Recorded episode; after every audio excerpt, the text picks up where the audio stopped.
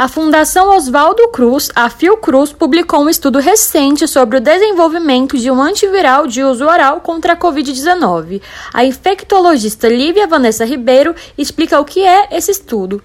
A MB905 é uma cinetina, um tipo de citocinina sintética. As citocininas são uma espécie de hormônio vegetal que atuam na divisão celular. O estudo brasileiro que foi publicado na Nature demonstrou que essa substância inibe a replicação de SARS-CoV-2 in vitro e in vivo, no caso em animais, através da desorganização na síntese do material genético do vírus, que é o RNA.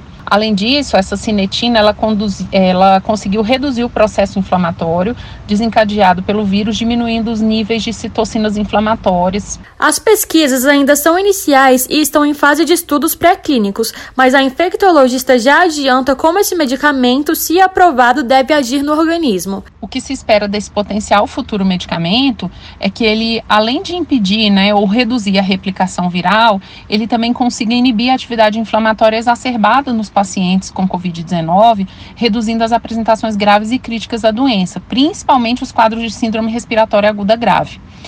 Não podemos falar em fim do SARS-CoV-2 ou da Covid-19, mas caso o medicamento se mostre eficaz nos ensaios clínicos, poderá ser uma ferramenta importante para evitarmos essas formas graves e reduzirmos hospitalizações e principalmente os óbitos. Ainda que não tenha previsão de quando estará disponível, a pesquisa é uma esperança para o tratamento da doença. Reportagem Daniela Gomes.